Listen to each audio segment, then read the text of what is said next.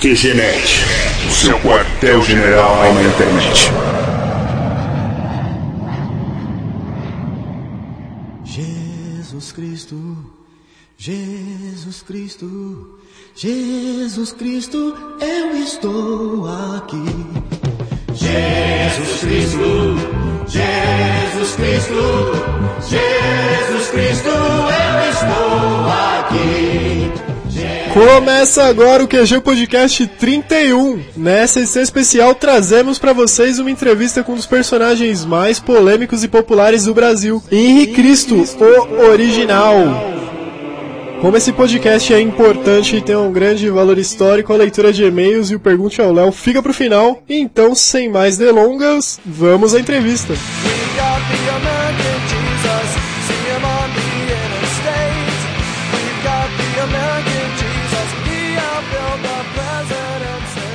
Opa, aqui é o Marco, eu tô aqui com o Tom Opa. e o Toru para entrevistar ele, a reencarnação brasileira de Jesus Cristo. Seja bem-vindo ao QG Podcast Henri Cristo. Que a paz seja com todos. Agradecido pelas boas-vindas. Antes de responder perguntas, procederei com uma dissertação após invocá-lo. Ó Pai, eterno e inefável, Deus infalível, Criador do Universo, das culminâncias do teu reino, do trono do teu poder, do alto do qual teus temíveis, tudo descobrem, tudo bem, ilumina-me para que eu te desse equívocos glorificando-te hoje e sempre, ó Pai. Agora, meus filhos, que ouvis falar de guerras, rumores de guerras, reino contra reino, nação contra nação, tempestades, terremotos, inundações, pestilências, fomes, conscientizai-vos, é apenas o princípio das dores que enunciei prenunciando meu retorno. Eu sou emissário do Pai, reconheço vosso direito de pensar e dizer o que quiserdes, desde que me respeiteis o direito e dever de esclarecer quem sou. Não escolhi ser Cristo, não posso vos obrigar a saber que sou, mas isso não altera minha realidade. Pensais que é fácil, obediente a meu Pai, andar indumentado assim, os ignorantes zombando de mim? Ainda que os malignos condenaram Galileu, a terra continuou gravitando em torno do sol. O sol brilha, e mesmo que todos duvidassem, ele não deixaria de ser sol. Assim também, ainda que a maioria dos terráqueos não creiam que sou Cristo, continuo sendo o mesmo que crucificaram. Não me é facultado abrir a cabeça do nécio com um serrote e introduzir-lhe um bilhetinho dizendo acorda-te ignorante, desperta-te. Sou Henri Cristo, filho do homem. Somente o demônio, Herodes, possuído pelo demônio, pediu e exige milagres. O maligno disse enquanto eu jejuava dois mil anos, se és o filho de Deus, transforme estas pedras em pão. Ao que lhe respondi, nem só de pão vive o homem. Em verdade vos digo, eu não preciso provar nada a ninguém, porque o óbvio é ululante e não carece de provas. Vós, meus filhos, é que necessitais provar que sois dignos de meu Pai, Supremo Criador, único ser incriado, único eterno, único ser digno de adoração e veneração, onipresente, onisciente, onipotente, único Senhor do universo. Benditos são os olhos que me veem e veem quem sou. Benditos são os ouvidos que me ouvem e me reconhecem pela minha voz. Bem-aventurados sois vós, vós que me escutais, que eu só vos falo, que escuto do meu Pai que é em mim, que a paz seja com todos. Vocês podem perguntar à vontade. Bacana a introdução. Henri Cristo, para começar, eu queria que o senhor se apresentasse para que os nossos ouvintes lhe conheçam por suas próprias palavras. Eu sou Henri Cristo, o mesmo que crucificaram há dois mil anos. Muitos pensam, outros conjecturam, mas eu sou o mesmo. Ontem, hoje e sempre. Talvez tu não compreendesse, não percebesse, mas eu acabei de me apresentar. A minha realidade como ela é, espero que Deus, meu Pai, vos inspire e compreendam a realidade. E para completar, estou aqui sediado na Nova Jerusalém, Brasília, Distrito Federal, capital mística do mundo. Boa noite, Cristo.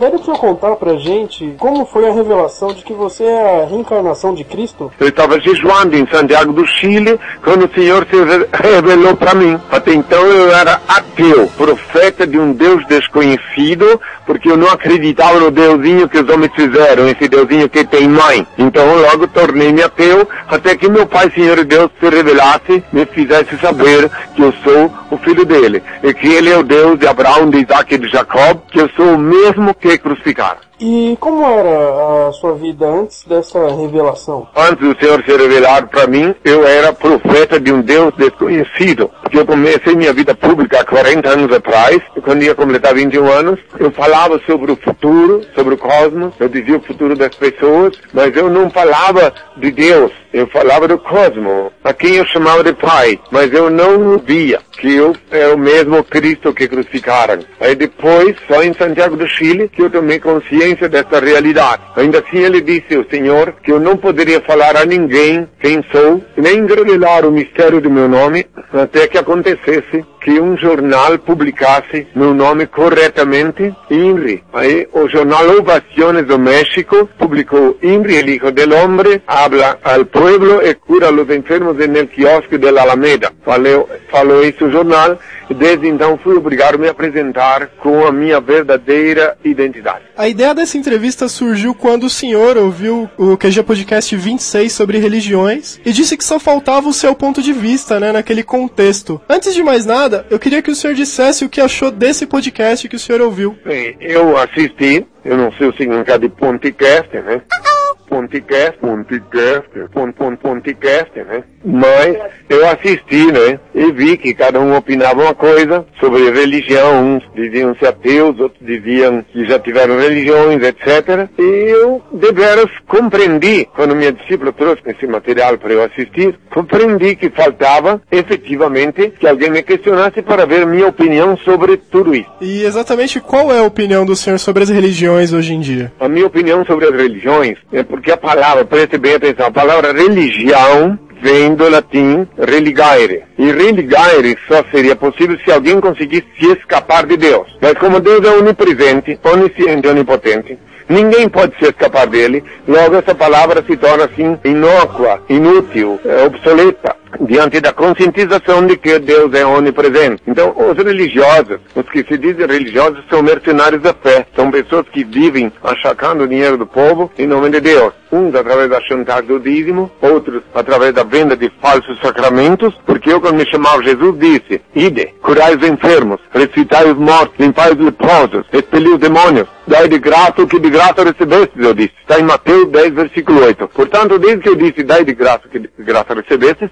qualquer sacramento com preço é falso. E assim também, não porque o sacramento não tenha valor, e sim que não dá para mesurar o valor de um verdadeiro sacramento. E assim também a chantagem do dízimo. Você deve ter percebido que existem N quantidade de organizações que vivem da chantagem do dízimo. É uma espécie de... é um, é um negócio. É igual o camelô, é, é, quer dizer, a diferença é que o camelô vende uma mercadoria e entrega. E esses vendem uma mercadoria imaginária e não entregam. Essa é a diferença. Opinião muito forte, eu gostei mesmo. né, é um negócio lucrativo, né? É, porque eles vendem, veja bem uma coisa, olha que coisa fantástica. Compra-se uma cadeia de televisão em nome de Jesus, é, vende-se comercial em nome de Jesus, depois vende-se sacramento em nome de Jesus. Só que esse sacramento é abstrato, ninguém vê, e não existe. E eles estão vendendo em nome de Jesus, mas você não está recebendo, né, Henry? É, porque eu, na verdade, eu quando me chamava Jesus, eu disse, orai e vigiai, que ninguém vos engane. Falsos cristos, falsos profetas virão em meu nome, em nome de Jesus, farão prodígios, enganarão muitos, até os eleitos se possível fosse. Está em Mateus 24, versículos 5 e 24. E eles vieram em meu nome antigo Jesus, e em nome de Jesus que eles compram cadeia de televisões, de rádio, fazem essa negociata toda. Agora eu nem quero receber esse dinheiro, que eu considero um dinheiro sujo, o dinheiro obtido ilicitamente em nome de meu pai e meu nome. Eu considero um grave pecado, um pecado capital, surrupiar 10% do salário do obreiro. Porque eu, quando me chamava Jesus, eu disse, digno é o obreiro de seu salário. Se um obreiro é digno de seu salário, quem autorizou roubar 10% do salário do obreiro? Em nome de Jesus. Aleluia, Senhor Jesus tem poder, em nome de Jesus. Não é assim que eles fazem? Sim. Então, É verdade. é contra isso que eu sou. Quer dizer que agora cada um faz o que lhe aproveta, porque a lei do karma é uma lei eterna e todos que estão fazendo isso aí vão ter que pagar o, o débito à lei do karma. A lei do karma, também conhecida como lei do talião, dente por dente, uma vida por uma vida, está eternamente em vigor. Para os que pensam que as leis de Deus se tornam obsoletas, é um grande equívoco. É, recentemente, nós vimos aí na televisão um assunto muito polêmico que aconteceu lá no Recife, né? O arcebispo Dom José, ele excomungou os médicos e a mãe de uma menina de 9 anos, né? Por causa de um aborto, que ela foi engravidada por um padrasto que estuprou a menina, né? O que, Tá que você acha desse caso? Eu vou resumir minha opinião e depois consulte em henricristo.org.br, onde tem uma explicação detalhada sobre a minha opinião sobre aborto. Sou a favor da vida, mas com dignidade. Consequentemente, a princípio seria contra o aborto. Mas só que já que existem casos extremos em que não tem alternativa, então ah, o correto seria, por exemplo, se um médico descobre através de ultrassonografia que um feto iria ser sem cérebro, então é óbvio que Deus inspirou os cientistas que fizeram a ultrassonografia para mostrar que deve ser abortado esse feto. Assim, se uma mulher é estuprada, ela, só ela tem direito a saber o que fazer do corpo dela. Nenhum ser na Terra, malditos sejam aqueles que ousam, que queiram decidir o destino do corpo de uma mulher. Só ela tem direito de decidir o corpo sagrado que Deus deu para ela, o que fazer. Então só ela deve saber se quer ou não carregar a semente plantada pelo, pelo algoz dela dentro dela. entende? Então isso é um crime abominável diante de Deus, querer gerenciar o corpo de uma menina de 9 anos. Haja visto que isso é tão claro, salta tanto aos olhos, que o referido arcebista foi obrigado a mudar de ideia. Esse referido eh, prelado aí que você falou, ele teve que abdicar dessa posição abominável, porque o clamor popular, as autoridades, em geral, a mídia, fez com que ele tivesse que retroceder. Pelo menos os superiores dele deram declarações contundentes para se escapar da ira do povo. Entendo. Seguindo dessa sua opinião, Henry, o senhor não é totalmente a favor da igreja, não é? Não concorda totalmente com a igreja. Olha, eu não posso concordar, né? Vamos ser francos, né? Totalmente. Eu sou radicalmente contra qualquer tipo de comércio religioso, qualquer tipo de coisa que fere as leis de meu pai. Logo, inclusive, vocês nem se perguntam por que que esta igreja se, se posiciona contra o aborto, contra o controle da natalidade. Você nem tem ideia, né? É porque eles apostam que quanto mais miseráveis tiverem na face da terra para pedir, em nome deles, pedir esmola para ele, melhor para eles. Quanto mais crianças sem lar, para eles poderem, em nome dessas crianças, pedir esmola, é, é lucro, é abominável a razão de ser. Inclusive também por esse motivo que são contra o controle da natalidade, porque você pode ver que depois, em nome dessas criancinhas sem lar, né, esses fetos de ontem serão a criança de amanhã, né, se não houver o aborto, né, porque na verdade o status de criança, o feto só adquire quando ele pode sobreviver independente do corpo da gestante, né. Então daí, em nome dessas crianças, eles praticam o comércio deles. Fazendo uma pergunta mudando um pouco de assunto, eu queria saber mais ou menos qual foi o motivo qual, de Jesus voltar à Terra. Ah, Você é a encarnação de Jesus Cristo. Então, houve alguma situação aqui na Terra para que fosse necessário que voltasse? De qualquer maneira, eu cumpro as escrituras. Está previsto nas Sagradas Escrituras que eu voltaria, conforme eu disse na minha eh, dissertação, quando se ouvisse falar de guerras, rumores de guerras, reino contra reino, nação contra nação, terremoto, tempestades, inundações e fome, seria apenas o princípio da vida.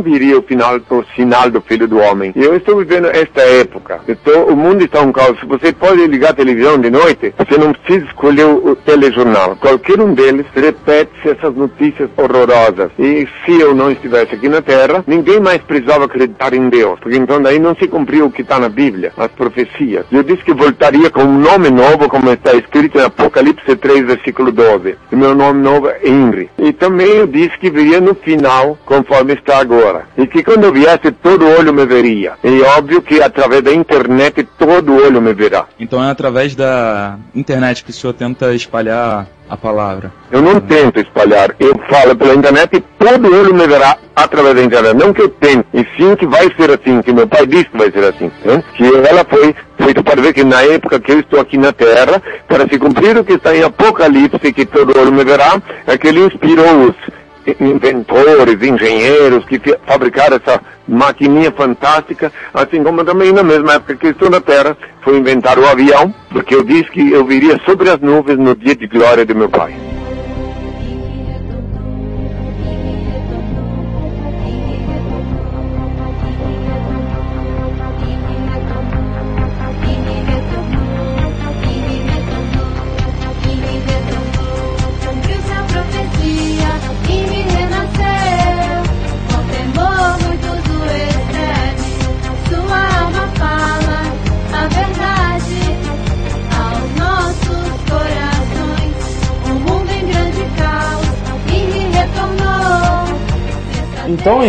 Você estaria reafirmando, assim, entre aspas, o dia do julgamento está próximo, o início de uma nova era, assim, está próximo, já que você reinou, está aqui. Eu não preciso afirmar nem falar. As notícias que tu vês na televisão falam por mim. Os noticiários, se você vê a explosão demográfica, a procriação desordenada, o caos que está instalado na terra, então a rã está sendo cozida, está cozinhando.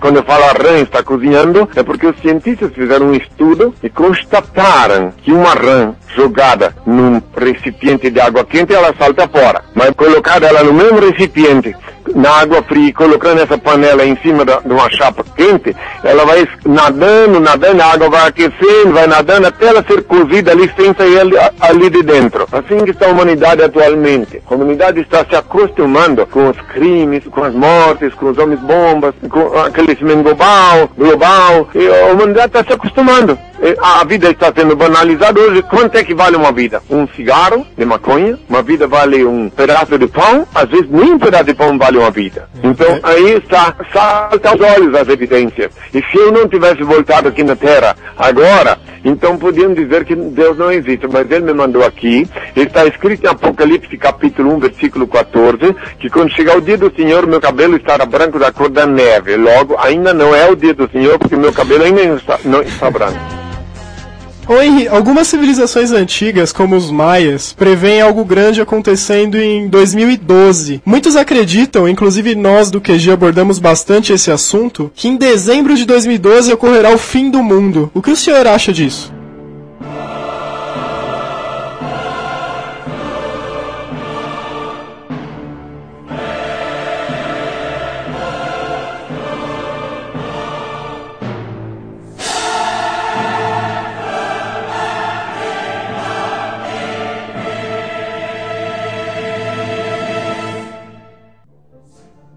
Para muitos ocorrerá sim o fim do mundo. Para muitos até uns dias antes, uns meses antes. Porque quem morre, o mundo para ele se acaba, né? Então agora não vai ser um fim do planeta Terra. E fim pode ser um prenúncio do fim desse mundo caótico. Então, no ano 2012, porque há dois mil anos, só para você ver como esse assunto não é bem assim como dizem, há dois mil anos me perguntaram o dia e a hora da hecatombe nuclear, do fim do mundo. Eu disse, o dia e a hora não sei, nem os anjos do céu não sabem. Sou o Pai, e eu nem quero saber. Então, quem fixa uma data para o fim do mundo, ou para acontecimentos assim, eh, catastróficos, com detalhe, data, depois pode decepcionar. O fundador daquela igreja presbiteriana fixou várias datas para minha volta à Terra e quase foi linchado nos Estados Unidos quando as datas não se cumpriam. O Miller. Você não sabia disso? Não, não sabia. A igreja presbiteriana foi fundada por um tal de Miller. Aí quando ele mais uma vez anunciou minha volta à Terra e não compareci, porque faz cerca de um século, então daí ele se refugiou no ambiente batista, onde ele era oriundo, e daí, portanto, ele nunca mais falou de fim de mundo, de volta de Cristo. E apenas uma espertalhona que está lá, eh, resolveu juntar as ovelhas com uma conversa figurada, lá dizendo que não, que eu não voltei na Terra, que eu ia me reunir lá em cima num, num local especial, né? E daí muitos incautos acreditaram e acreditam até hoje.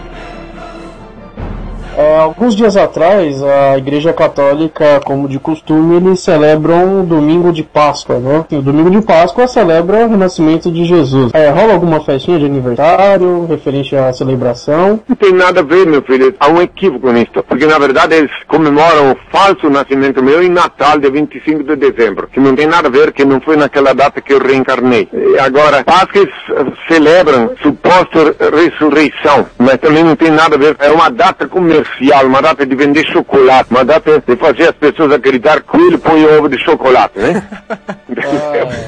E dá um lucro danado, hein? E também uma data de vender massa de tomate, porque vende muita massa de tomate para esfregar na, no focinho de umas pessoas que se deixam pseudo falsamente crucificar-se para, enfim, fazer um papel de palhaço perante a humanidade. Eu compreendo. Para alimentar a, a saga, o desejo de sangue que os seres humanos têm. Igual esse Mel Gibson lá, Mel Gibson lá, Mel Gib, Gib, Gibson lá, que também aproveitou para botar bastante massa de tomate no filme dele, né? Ou vocês não sabem que massa de tomate eles usam? Nós sabemos. que em psicose era chocolate também que eles usavam, que era preto e branco ainda e tudo mais. Mas aí, na primeira vez, você contradiz o que a igreja diz, né? Então isso acaba gerando uma, às vezes, algumas revoltas. Você acredita que em algum tempo, você espalhando a sua palavra e tudo mais, a palavra do seu pai, você acha que as pessoas se voltariam contra você tal qual há 2009 anos atrás e tentariam te crucificar? Não, Assim? porque já, já o fizeram, né? já fui crucificado pela mídia. Nesses 30 anos, 40 de vida pública e 30 que eu revelo minha identidade, a crucificação nesta nova encarnação minha, neste tempo atual, ela não é mais um madeiro. É uma crucificação mais sutil, porém mais lenta e gradual. É a crucificação do boicote da mídia. O povo brasileiro, por exemplo, não me conhece por quê? Porque a mídia não deixou conhecer. Eh, vi de ato revolucionário praticado em Belém do Pará. Veja na página justiça.org.br e veja lá. Que isso o povo não conhece. Tá no, lá estão as fotos é, do jornal local, jornal da província do Pará, mas que o povo brasileiro desconhece. Então isso é a crucificação. A crucificação contemporânea é a crucificação sutil do boicote midiático. Porque eu não quero, eu não preciso aparecer para ninguém. O povo precisa saber que eu estou aqui na Terra. O povo precisa saber que eu existo, que eu estou ensinando a lei de Deus. Agora, se o povo não fica sabendo, eu faço o que posso, né? Inclusive estou aqui em Brasília, na Nova Jerusalém, com a missão de articular um plebiscito através do qual o povo brasileiro poderá soberanamente decidir se quer ou não ouvir-me falar durante umas três horas sem interrupção. O povo decidir que quer, então soberanamente obterá, digamos, o veredito sim, né? Será vitorioso e daí então eu vou falar numa cadeia nacional de televisão cerca de três horas, onde eu vou poder responder conclusivamente pergunta uma atrás da outra, expor a solução para os problemas horrorosos que estão cada dia pipocando. Por exemplo, quem é que quer ser professor daqui uns 5, 6 anos, hein? Quem vai querer ser professor eh, e ser achingalhado em sala de aula? Com que ânimo uma pessoa resolve se tornar pedagogo, hein? E daí por diante. É verdade, hoje em dia as pessoas já não querem mais fazer isso. Quem é que vai educar os- as crianças e os adolescentes ninguém quer ser professor? Então Pois são é. coisas que têm que ser repensadas, né, meu filho? Exatamente.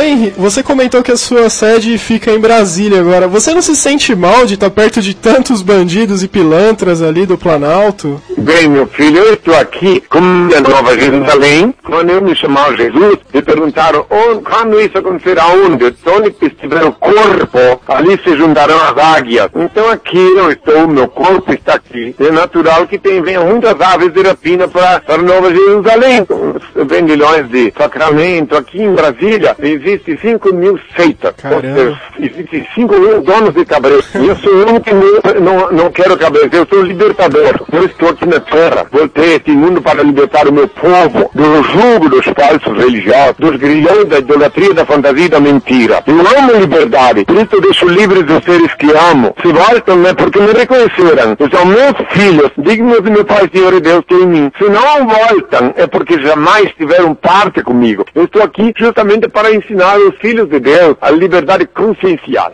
Henri, existe algum motivo pelo qual o senhor não faça parte da Igreja Católica e não seja reconhecido por essa religião que se fez usando o seu nome? O motivo é simples, a ilegitimidade, porque a igreja que tu te referes, hoje, no plano cósmico, é a meretriz Apocalipse 17. Leia lá o Apocalipse. Veja bem, o motivo é simples. Se chamava primitivamente de seita do Nazareno. Enquanto que tinha esse título, era minha igreja. Depois ela foi desembarcada pelo imperador Constantino no século IV, que transformou-a num braço político dele na época e num enorme estabelecimento comercial de venda de indulgência, de venda de sacramentos. Então como é que combina Cristo com venda de sacramentos? Eu continuo sendo o mesmo de ontem, de hoje e de sempre, que ensinei que deve se dar de graça que de graça se recebe, Mateus 10, versículo 8, que deve se orar no quarto com a porta fechada em casa, Mateus 3, versículo 6, Não mandei ninguém na igreja, mandei rezar no quarto com a porta fechada em casa. Eu disse, tu quando orares, porém, fecha a porta do teu quarto e ora teu Pai Celeste. Em segredo ele vê o que se passa e te abençoa. Mateus 6, versículo 6. E dai de graça que de graça recebeste, Mateus 10, versículo 8. Vejam lá na Bíblia. Vê se isso combina com o que fazem hoje usando o nome de Cristo.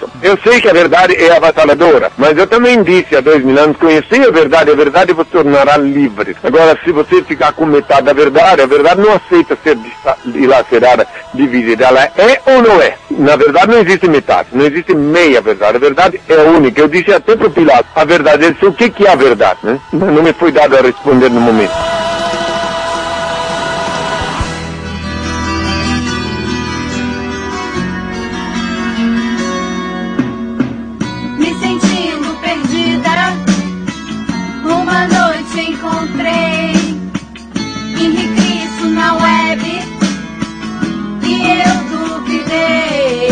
Eu tinha falado que utiliza a internet como meio principal para divulgar sua palavra, para espalhar Eu sua palavra. os meios, mas no presente a internet é um instrumento divino, um instrumento que Deus colocou à disposição para que a humanidade toda possa se comunicar. Inclusive a internet é uma grande mídia, né? a maior de todas as mídias. Né? Então o mundo inteiro pode saber. Através da internet todo olho pode me ver. Agora mesmo, lá na China, no Japão, em qualquer lugar do mundo, alguém pode ver acessando henriquito.org.br ou então henriquito.net. Ah, entendo. De onde surgiram as ideias para aqueles vídeos do YouTube que vocês fazem utilizando a melodia em cima de outras canções mais conhecidas? Você pode não crer e até pode achar engraçado, mas essa foi uma ideia que veio lá do céu, do plano sideral. Ninguém é obrigado a crer, porque as pessoas, as discípulas, por exemplo, que foram tocadas pelo Senhor, foram inspiradas a fazer essas músicas. E veio músicas de fora. Por exemplo, tem um cidadão aí de São Paulo que eu nunca estive com ele e que já mandou duas músicas para elas que elas cantam e está na mídia. São pessoas que nunca estiveram comigo, hein? Segundo me consta, ele, a profissão dele é justamente músico, né? E ele nunca esteve comigo. O nome dele é Douglas Mack. Espero que um dia ele venha me visitar. É claro que ele não recebe dezenas de músicas, só que elas, elas só cantam aquelas que sentem que, que tem a ver, né? Entendeu? Que elas gostam, porque aqui ninguém é obrigado a fazer nada, né?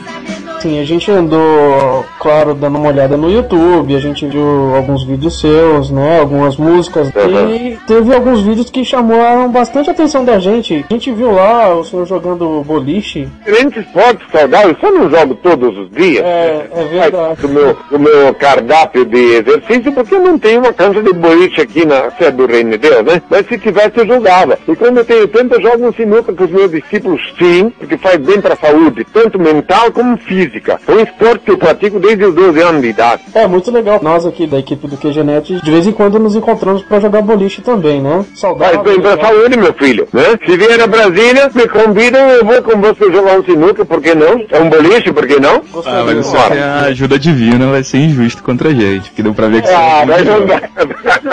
Não, o senhor não se envolve em jogo. Na hora do jogo eu fico sozinho. É, Deus não, oni- claro que ele é onipresente, só que não participa de jogo, né, meu filho? É, mas realmente eu sou acho que conhece muito bem de boliche, né? Num vídeo lá, só faz três ou quatro strikes seguidos, né? Ah, gente- foi um momento de sorte, né, meu filho?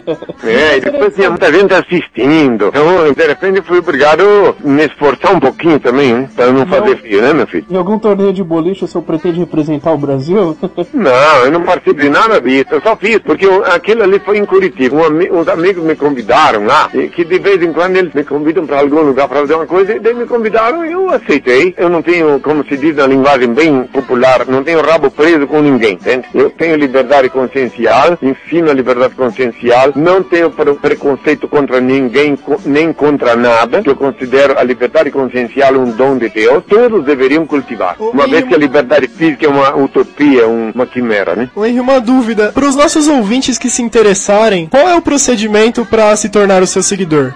Seguidor depende da onde se olha, né? A primeira coisa que uma pessoa pode fazer para me assimilar Para compreender, creio eu que para ser meu seguidor a pessoa tem que saber em primeiro lugar quem sou, que ninguém segue quem não conhece. Então para saber quem sou tem que conhecer toda a minha literatura, toda a minha história, todos os ensinamentos, não só as, mais de 300 perguntas que estão disponíveis na internet, mas os livros que foram escritos durante anos sobre com a minha doutrina, os ensinamentos que eu ministro da parte de meu pai e também a minha história completa, desde a infância. Aí vem encontrar-me pessoalmente, depois conhecer toda a literatura, daí a pessoa se torna, digamos assim, meu aliado, se torna meu, do, meu filho do coração. Daí. Teve uma pergunta que foi enviada por um colega nosso de equipe, o Alan. Ele perguntou se pra te seguir é obrigatório ser mulher entre 20 e 40 anos. Bom, aí é o seguinte, a minha discípula mais próxima de mim está com 82, está comigo há 27 anos. Eu tenho uma outra que está com 77 anos, uma Beverly tem 82, a, a Helga tem 77, só que elas não, não viajam mais comigo porque não gostam de ir pra estrada, elas ficam cuidando da horta, né? E depois tem outra com 50, e, 57, e depois tenho filhos também, só que eu não tenho tanto, eu tenho mais discípulos do que discípulos, pela mesma razão que na hora da crucificação os homens me abandonaram, ficou um só, e as mulheres ficaram lá batendo no peito, protestando contra a minha cru- crucificação. Então daí Deus premiou as mulheres com o dom de reconhecer-me mais do que os homens. Então tem mais mulheres que homem, até porque estatisticamente está provado que existe mais mulher que homem, entendeu? Agora, quanto à idade, que não pode ser de menor. Então, sendo de maior idade e ainda assim para ser discípulo hoje em dia é muito difícil. Passa um processo de longo período de aspirantado, enfim. Agora tenho seguidores, tenho amigos, tenho pessoas que fazem parte da Associação dos Beneméritos, que ajudam o reino da provedoria da casa do Senhor, né?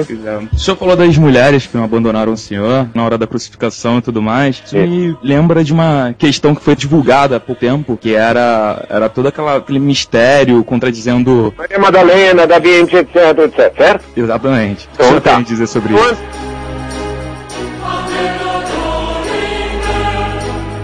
Preste bem atenção. Maria Madalena, ela veio a mim, se tornou minha aliada, minha seguidora, porque quando me trouxeram ela querendo que eu julgasse ela, dizendo, mestre, essa mulher agora mesmo foi apanhada em adultério, e Moisés na lei diz que apedrejemos essas tais, que dizes tu logo, eu disse, aquele que tiver sem pecado, tire a primeira pedra, porque eu sabia que todos eram pecadores. E daí eles foram obrigados a um jogar sua pedra no próprio pé, né? E daí depois, é, foi, e daí depois ela percebeu que através da minha, eh, digamos assim, oratória, eu garanti a vida dela, então se tornou minha seguidora. Só que não teria uma relação carnal, como as más línguas podem dizer, porque quando ela me encontrou, eu já havia jejuado, Deus já tinha me dado poder sobre a carne, e o único contato que eu tinha é quando colocava a mão na cabeça dela para abençoá-la, como eu faço com minhas discípulas, tá? Então agora, eh, o que que a mente humana, o que o ser humano pode conjecturar, lucubrar, isso é uma coisa inevitável. Pensar ninguém pode ser proibido, né? Agora a verdade crua e nua é outra, né? Entendeu? Sim, sim. Meu pai, até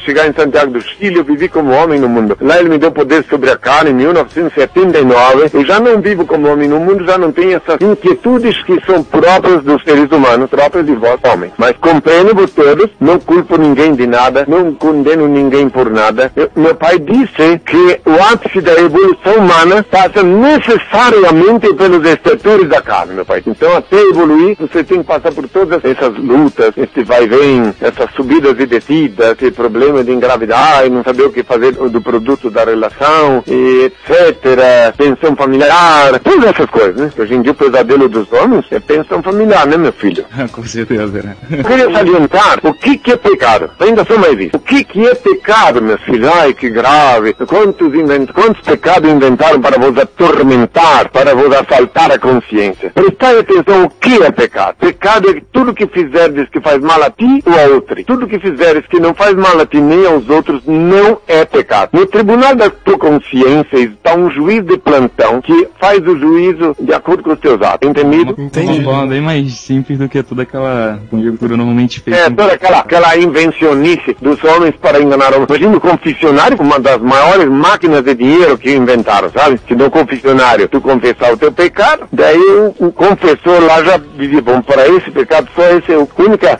salvação é essa indulgência, custa tanto. E assim independendo dos patos, né, meu filho? E é por isso que a igreja é tão rica, né? É verdade. Entendeu? Sem contar que às vezes o indivíduo, no desespero dele, contar que o pecado dele ele cometeu com outro indivíduo, e aí quando o outro chegava lá, já ia ser também asfixiado. Entendeu? Que ele pensava, ele tá confessando para Deus, né? Daí contava, o, confessor dizia, mas quem é o fulano? É o Pedro, não sei das coisas. Ah, tá? Quando o Pedro vinha pedir a benção também, a confissão, já sabia como é que ia chacar o, o pobre coitado, né? Então isso aí tudo é uma loucura que os homens inventaram, Inquisição, etc, etc, etc, só com um único objetivo, espoliar, achacar o dinheiro dos incautos, escravizar o ser humano.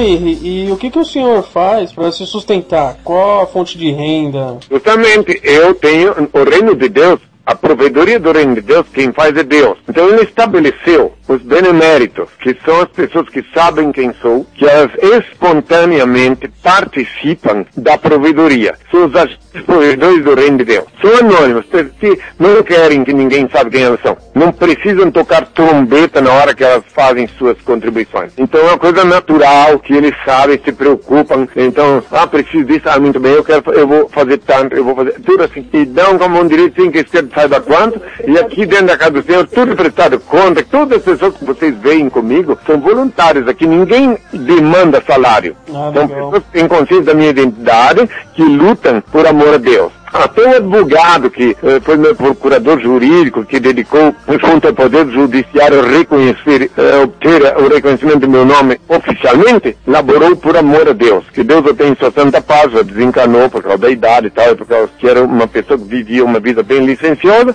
mas que Deus o tenha em sua santa paz e laborou unicamente por amor a Deus.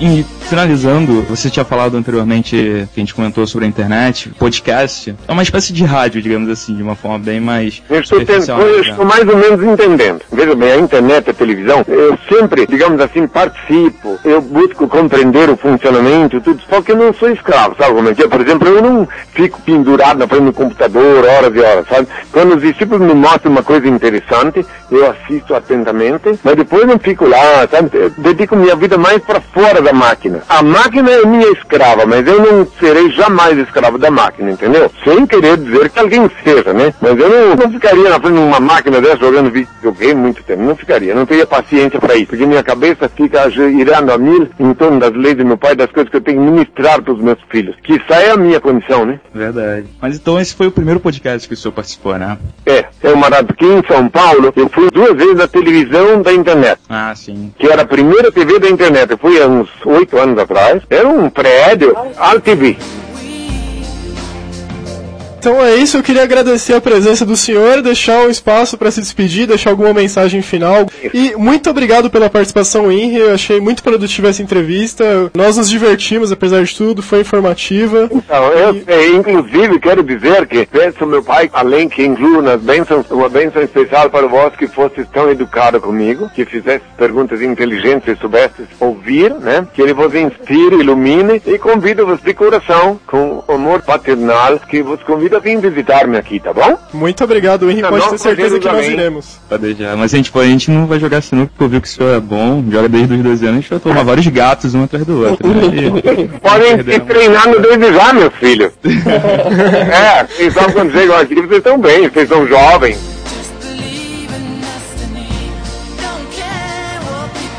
O Pai, eterno e inefável, Deus infalível, Criador do Universo, das culminâncias do teu reino, do trono do teu poder, do alto do qual teus olhos temíveis tudo descobrem, tudo veem. Abençoe teus filhos com saúde, luz e justiça, porque tua é tua glória para todo sempre, ó Pai. Que a paz seja com todos meus filhos. Espero que não se ofendam ninguém, que ninguém se ofenda, porque eu falo a verdade. Eu sei que a verdade ofende, mas eu falo no intuito de libertar as consciências, de dar oportunidade aos seres humanos a usufruir da liberdade consciencial que é o bem maior. Toda a minha paz, até sempre, meus filhos. Tchau.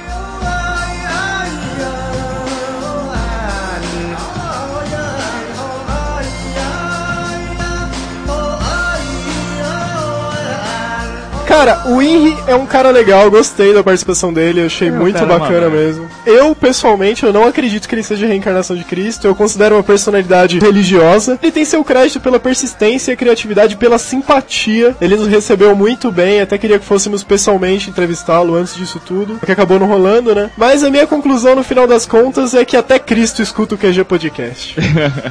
Eu acho que ele tá só no pedilar, hein? Fica um abraço então pro Henrique Cristo. Essa entrevista foi muito produtiva, gostei mesmo e gostaria de fazer outras vezes, né? Agora a gente tem que entrevistar o Toninho do Diabo, cara. Aí sim vai ser lá. Opa.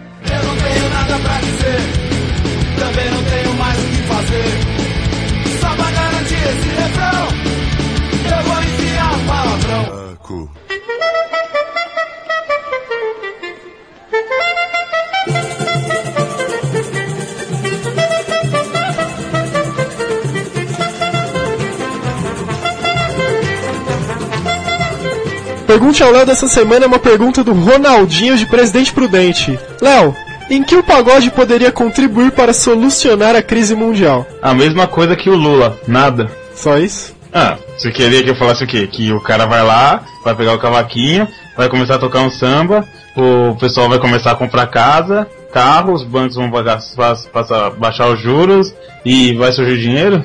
Só se o cara, só se o cara começar a tocar aquela música lá. Dinheiro na na mão é vendaval, dinheiro na mão é solução. Envie suas perguntas para o Pergunte ao Léo para contato@qgenet.com.br.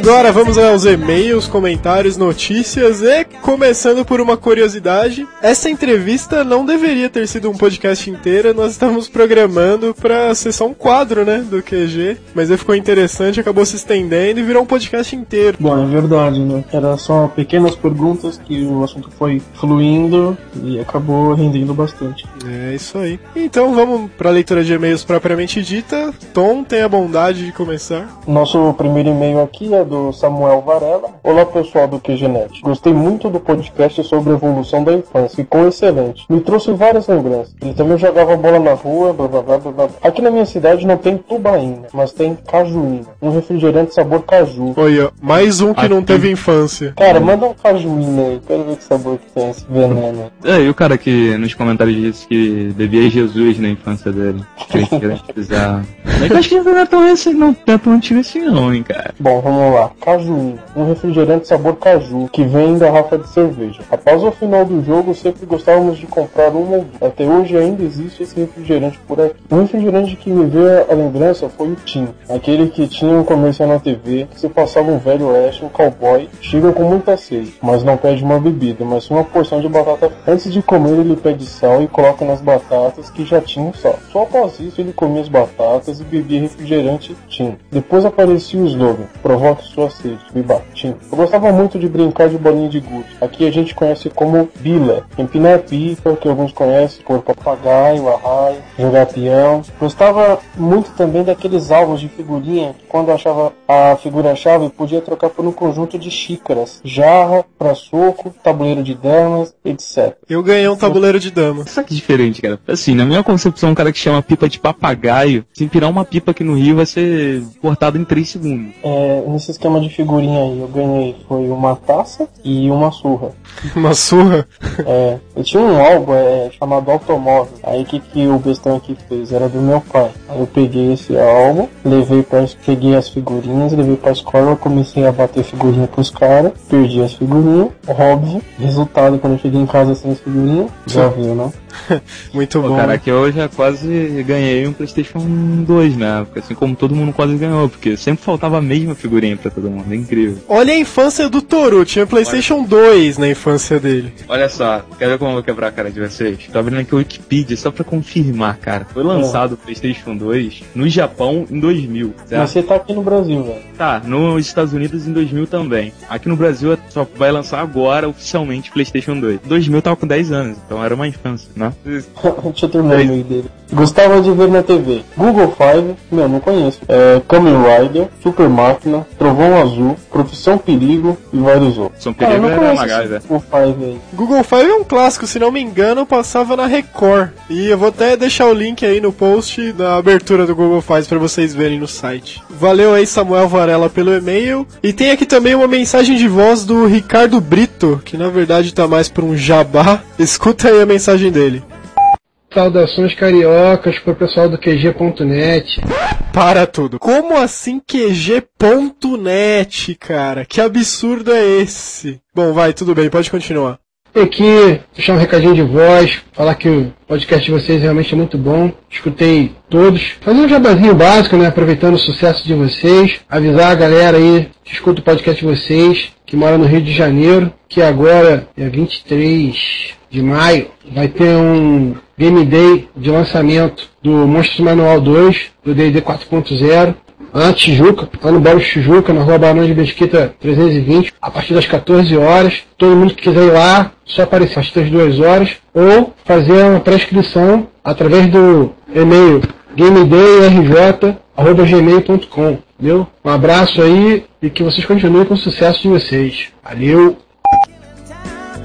Bom, aí o Ricardo ele convidou para esse evento o Game Day D&D no Rio, mas vai rolar no Brasil inteiro. No site disponibilizamos para vocês a lista de endereços, né, no dia 23 de maio. O Worldwide Dungeons and Dragons Game Day é um evento que rola todo ano. A proposta é que pessoas no mundo inteiro estariam jogando no mesmo dia D&D. É um evento muito maneiro, já fui a duas edições, do ano passado e do anterior. Pô, é legal pra quem gosta de D&D, até pra quem quer aprender a jogar, é muito maneiro também. Vocês procurem aí das suas cidades, é, é bom vocês registrar pra chegar lá e ter vaga, pode acontecer de não ter, você ficar chupando o dedo. Se eu conseguir, eu devo ir na do, da Ponte HQ, ali em Ipanema, quem quiser ir dar um salto. E é legal, cara, você chega, se você não souber jogar, vai ser explicado. Você ganha um dado de 20 lados, no final você ganha a miniatura do seu personagem e as miniaturas do jogo são divididas. É bem legal, eu recomendo, cara, é muito divertido. E aqui no Brasil é, como sempre, a Devir, né, que, que disponibiliza, o que às vezes gera alguns problemas por falta de miniaturas, algumas coisas deveriam chegar, não chegam a tempo, então simplesmente não chega. É, mas estamos dispostos a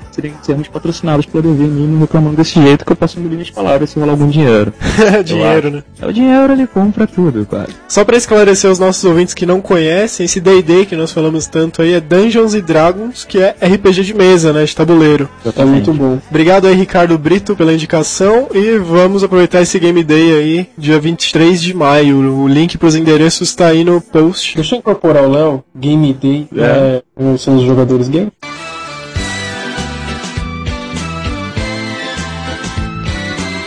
Perfeito, um Chico Xavier, cara. Se ele tivesse aqui, ele falaria isso. Pô, se o Léo tivesse, com certeza. Tem também um e-mail aqui do Renato Natim, de Goiás, bem interessante, que não é sobre o último, na última edição, mas sim sobre vários podcasts e sobre o QG, uma visão geral. É um ouvinte novo que começou a ouvir agora e gostou, começou a acompanhar. Então vamos pro e-mail dele, é o seguinte. Fala galerinha do QGNet. Algumas semanas por acaso comecei a ouvir o podcast sobre viagens no tempo. Pensei comigo, esses caras são um bando de playboys sem nada pra fazer e ainda tem a cara de pau de criarem um site pra conversarem borracha. Que conversar borracha? Sei lá, né, cara? Continuando. Pois bem, como achei meio interessante o post sobre viagem no tempo, resolvi ouvir outros episódios e pra minha surpresa, depois de alguns podcasts, pude perceber que vocês são gente como a gente. Ralam pra conseguir as coisas, se fodem pra manter a faculdade, alguns até andam de busão. Achei isso o maior barato. Ó, Eu, eu ando de metrô. Ele acha legal rir da desgraça dos outros, né? ele ficou emocionado com a nossa desgraça. Eu queria falar da pra ninguém, não, mas eu sou quase um mendigo. Eu sou mendigo. Continuando. Não pude deixar de me emocionar e sentir meu corpo arrepiado ao ouvir o primeiro e sétimo podcasts onde falaram sobre games de fliperamas. Isso faz parte da infância de muita gente e ouvir alguém falar sobre isso nos traz uma nostalgia inexplicável. Também pude perceber que vocês são amigos de verdade e isso não tem preço, pois quando uma mina bota um par de chifres na gente são os brothers que dão apoio. Então, chifronésio. Realmente a amizade não tem preço e o mais estranho é que depois de muito ouvir os podcasts de vocês, muitas pessoas como eu se sentem íntimas de vocês. O que é um pouco estranho, pois nos conhecemos bem, só que vocês não nos conhecem. Isso é estranhamente estranho. Sobre vocês posso dizer o meu ponto de vista. E agora vai a melhor parte do e-mail. ó. O Marco é o mais legal. Puxa saco. Chega, puxa saco. chega, já deu pra ver que o cara queria ver que o e-mail dele fosse lido. É. O Ernest é o mais inteligente com ideias e opiniões sempre bastante consistentes. O Léo, o mais viajante no espaço e dá mais humor aos pods. Ok. O Toru, o mais polêmico, que apesar de ser assim, sabe ouvir e respeitar os que pensam diferente dele. Opinião, ele tá falando de qual tarô, cara? Ele deve ter ouvido um podcast só leitura de e-mails com você, cara. É, cara, eu- não é que eu respeite, é que eu sei que o cara tá errado, mas não te adiantar de nada falar, entendeu? Tô certo mesmo, então deixa o cara achar que ele quer. O Alan é o que possui melhor conhecimento sobre games. Isso eu considero ofensa. Porque se o Alan é o que mais conhece, a gente tá ferrado, cara. E o Tom é o mais concordativo. Concorda, Tom? Tá, tá bom, muito obrigado, você tem razão. Tom concorda com o Renato. Aí faltou a definição do pi. Então fica aí aberto, ouvinte que quiser mandar qual o parecer sobre o pi, nos envie por e-mail o comentário que leremos aqui. Talvez mais asmático? O Pato Donald.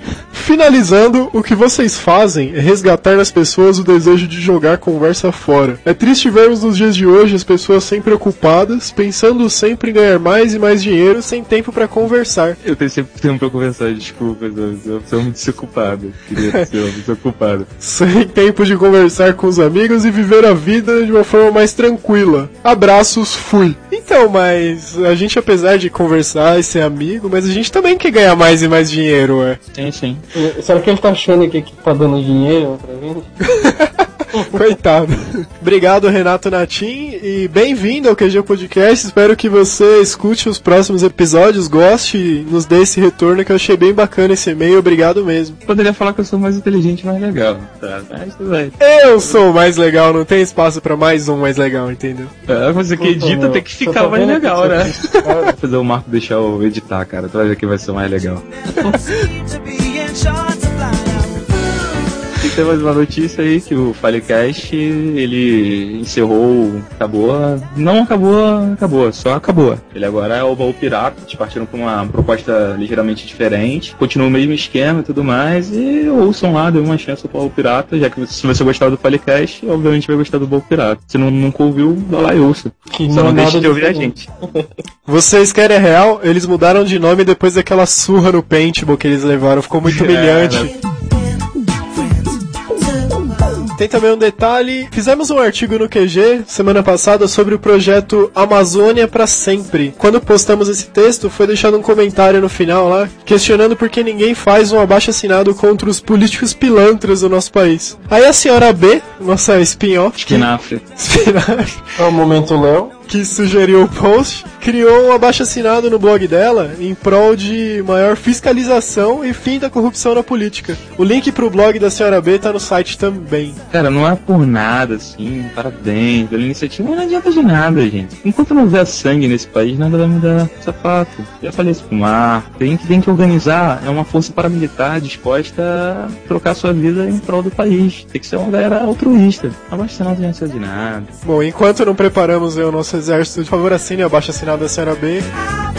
Bom, é isso aí. Escrevam pra nós dizendo o que acharam dessa leitura de e-mails aqui no final do programa, ao invés do começo, mudou um pouco a nossa estrutura, né? Não deixem de escrever, o e-mail é Contato arroba qgenet.com.br e mensagens de voz para. voz arroba qgenet.com.br Então é isso. Obrigado a todos que ouviram esse podcast. Um abraço especial pro Henrique Cristo que concedeu essa entrevista especial e exclusiva pra nós. Aproveitem que acabaram de ouvir o podcast agora. Já acessem o qgenet.com.br, deixem o seu comentário, o feedback é muito importante. E até o próximo QG Podcast. Grande abraço. Fique com o Henry. Tchau.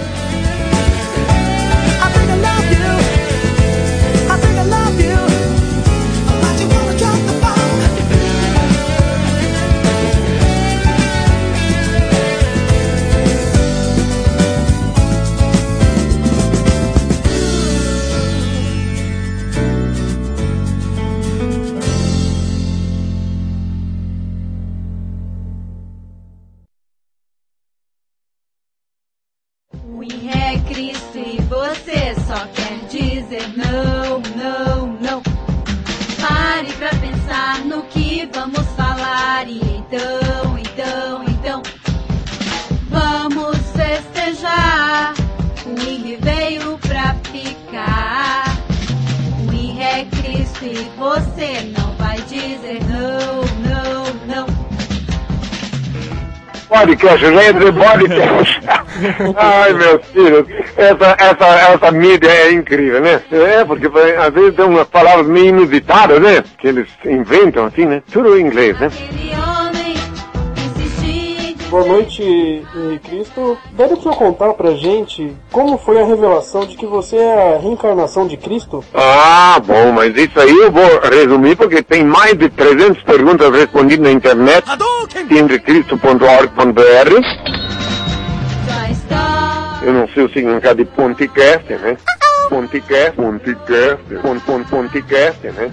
É Cristo ainda Uma bênção especial para vós que fostes tão educados comigo, que fizestes perguntas inteligentes e soubestes ouvir, né? Que ele vos inspire, ilumine e convido-vos de coração, com amor de paternal, que vos convido a vir visitar-me aqui, tá bom? Mas então, então esse foi o primeiro podcast que o senhor participou, né? É, é, é, é,